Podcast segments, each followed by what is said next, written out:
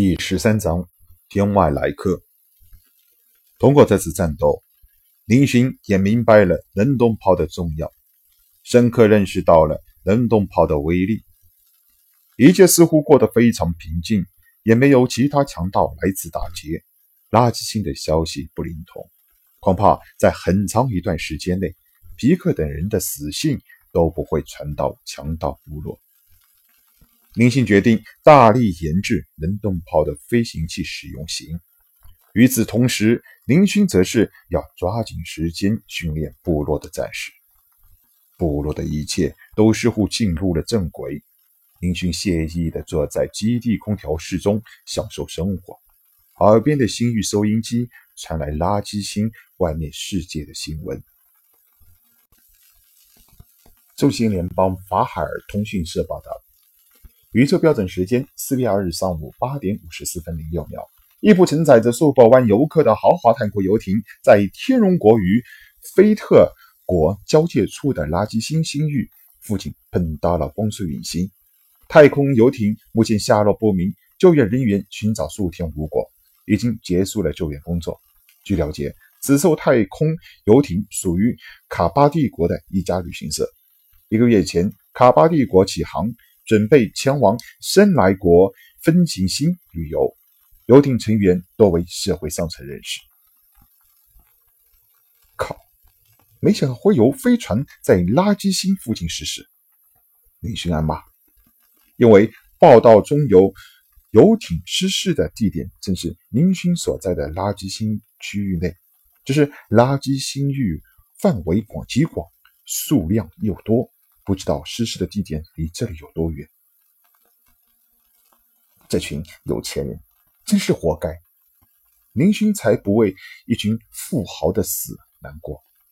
如果自己的祖辈不是没钱的，也不会被人逼得走投无路，利用漂流机来到了垃圾星。换了个频道，林勋继续闭目养神。咚咚，急促的脚步声传来。整个基地中能发出这么大撞门声音的，只有小勋。林勋顺手将门打开，吼吼！小勋冲着林勋吼叫一声，然后用牙咬着林勋的软甲，狠拽着林勋往外跑。怎么回事？林勋拍拍小勋，难道是外面有什么有什么东西？林勋指指外面。然后看看小新，小新马上飞快的点头。好奇的林勋立刻穿上铠甲，带上军刀和激光枪，跟着小新向基地外面跑去。来到外面，才发现战一和向彪等人都在外面朝着远处的天空瞭望。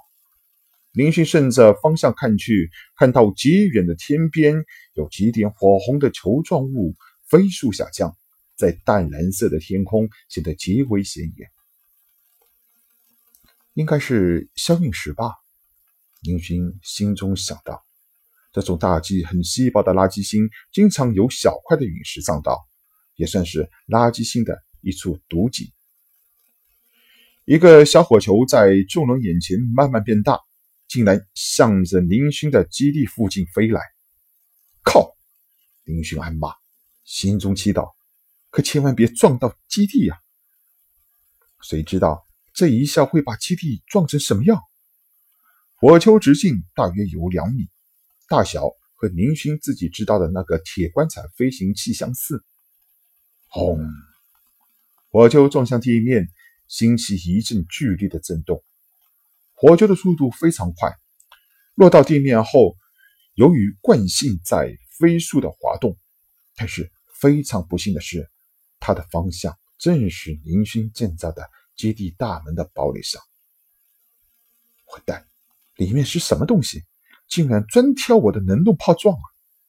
由于火焰已经渐渐消退，林勋隐约可以看到，那是一个钢铁盒子，有点像林勋从一本破旧杂志上面看到的救生艇。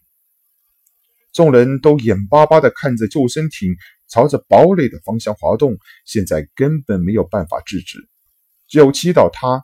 能在堡垒前停下，不然四门能动炮和巨弩凶多吉少。难道是那个失事的游艇上的东西？林勋忽然想到了刚刚收听到的那个广播，不会这么巧吧？咔哧！终于在一声剧烈的摩擦声中，救生艇在堡垒前面的三米处停下。林勋呼了一口气，忽然“砰”一声巨响，救生艇前的前盖被撞开，重重的撞在了堡垒的守望窗上。里面的一台食物机和几把巨弩被直接撞断。妈的！林勋愤怒的嚎叫：“向彪，去给我看看里面有没有人，有的话，先给我再出来打一顿再说。”是，坚决完成林勋下达的任何任务的向彪，带着几个人操起钢刀，向着救生艇冲去。不一会儿，向彪从里面拖出一个长得有些像人。但有五只手的钢铁怪物。报告，里面没有人，只有这么一个铁家伙。向彪非常郁闷，首领让自己找人揍自己，竟然没有找到人，这让他这一个一向资于首领的手下第一悍将感到非常的没有面子。咦，这是？林星好奇的看着铁家伙，有点像杂志上面的机器人。可是现在的机器人都是人形的啊。救人的救生艇里面装的机器人，这也太能吃了吧！经常翻看捡来杂志的林星，对外面的世界还算是有所了解的。里面有不少机器人生产厂商做的广告。那些机器人都是长得非常像人，只是从里面到外都是钢铁制造罢了。而眼前的这个机器人怪物，除了头像人，其余的地方都非常的稀奇古怪：五只手，四条腿，肚子非常的小，看上去好像手脚的根部相连在一起一样。提提怪物，铁怪物一动不动。林迅趴在铁怪物身上看了许久，没有找到一丝损坏的迹象，不像是损坏的，哇，估计是没有能源了。跳下铁怪物，林勋来到救生艇的边上，救生艇还散发着炎人的热气。林勋看到里面除了一个稀奇古怪的光脑之外，没有任何东西。光脑，林勋的印象还是在。破旧杂志中，这东西可是货真价实的现代科技产品。垃圾信上面哪里能看到？不过有听说有人捡到过光脑的原型电脑，和铁怪物一样，这光脑外壳没有一点损坏的痕迹。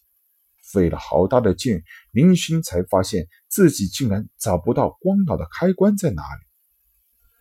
为了不在部下面前丢脸。林勋故意以一个周围人都可以听到的声音嘀咕：“竟然没有能源了。”在救生艇中仔细翻看了一下，确认里面没有任何东西之后，林勋吩咐向彪几个人将机器人和救生艇带进了基地中自己的房间内。林勋自己则是拿着光脑研究，希望能找到什么隐蔽的开关。